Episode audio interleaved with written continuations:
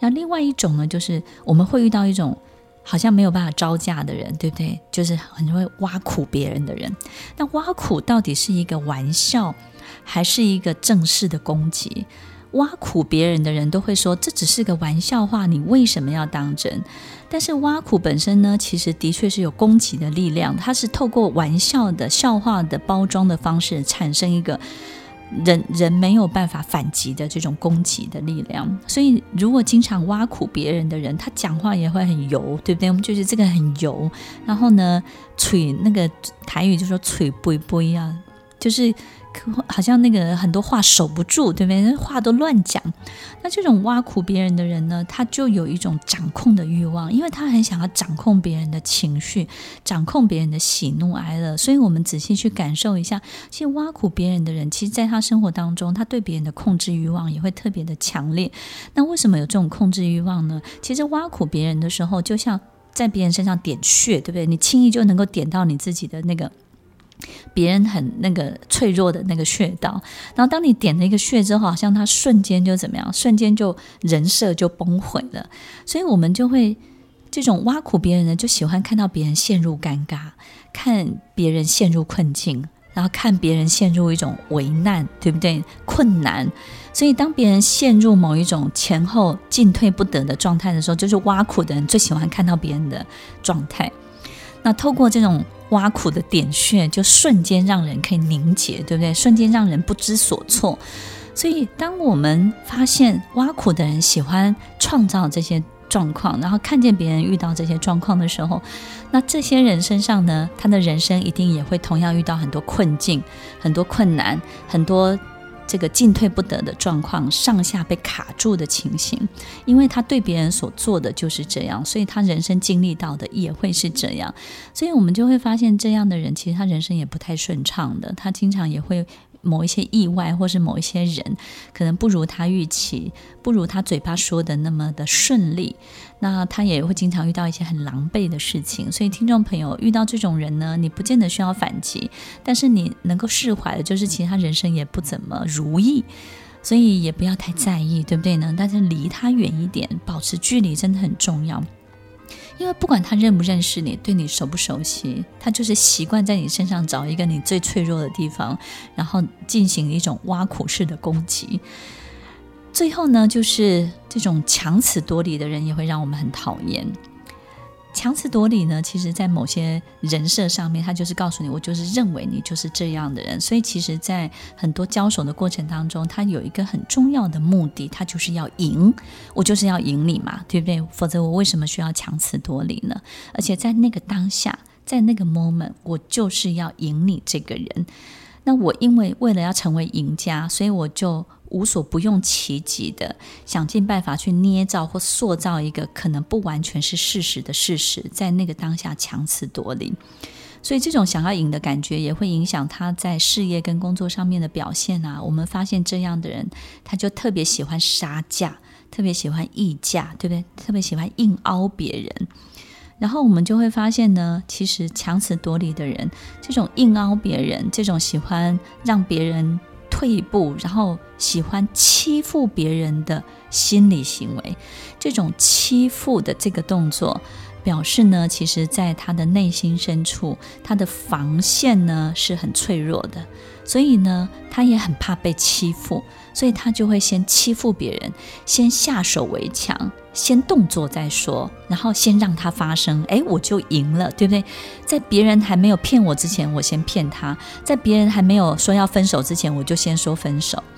然后先我不吃亏，然后我绝对不可以。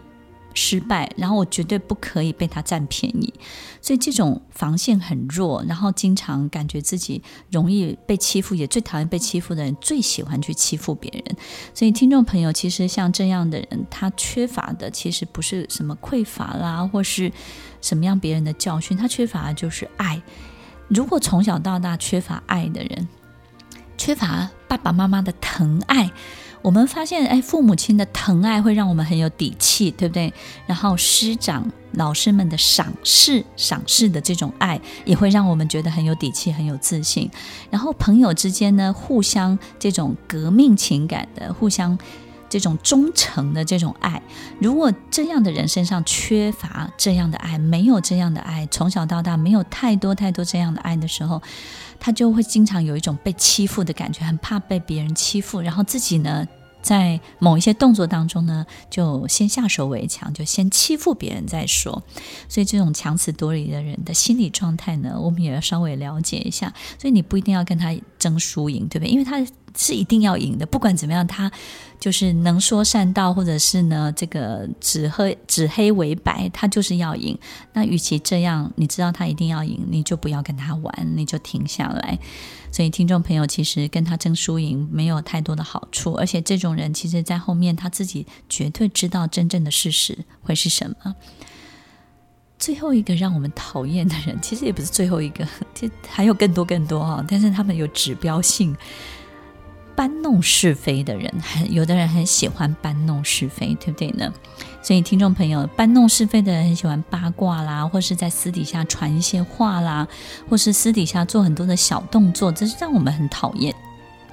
你会发现，他从来不用正当的方式去达到他自己想要的目的。从来不愿意用正当的方式，所以他不会找当事人谈，他也不会很公众的去把自己的想要的东西呢台面化。为什么？因为他知道自己要的东西有点太过、太 over，或是太不合理。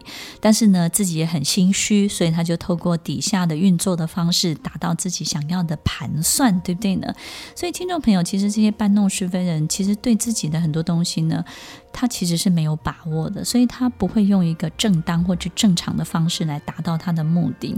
所以，听众朋友，我们理解了这些所有让我们讨厌的人的这些代表性的人物，我们大概就知道其实他们的心理状态是什么。知道了这些心理状态，你有没有发现，其实这个不败的道理就是保持一定的距离，维持一定的。没有必要的交集，这个空交集这件事情是非常非常重要的。这种空交集呢，其实会让彼此在一种没有被破坏关系，但是又一个很棒的真空的状态。这种真空的状态呢，其实就会让所有的事情呢不会降临到你身上，不会循环到你身上。也许你还是可以跟他成为朋友，也许他也是你重要的关系的一环。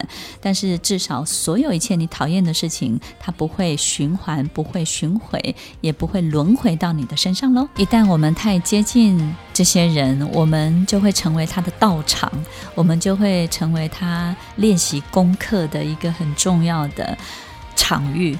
然后呢，就会成为他练习的很重要的工具。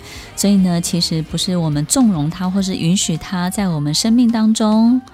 胡作非为，而是呢，其实当我们自己成为他练习的工具的时候，他也许会变得更好，也许变得更有智慧，也许人生会更好。但是呢，你也会赔上你大半的青春时光跟所有的精力哦。听完今天的节目后，大家可以在 YouTube、FB 搜寻 Emily 老师的快乐分多金，就可以找到更多与 Emily 老师相关的讯息。在各大 Podcast 的平台，Apple Podcast、KKBox、Google Podcast、SoundOn、Spotify、Castbox。搜寻 Emily 老师都可以找到节目哦，欢迎大家分享，也期待收到您的留言和提问。Emily 老师的快乐分多金，我们下次见，拜拜。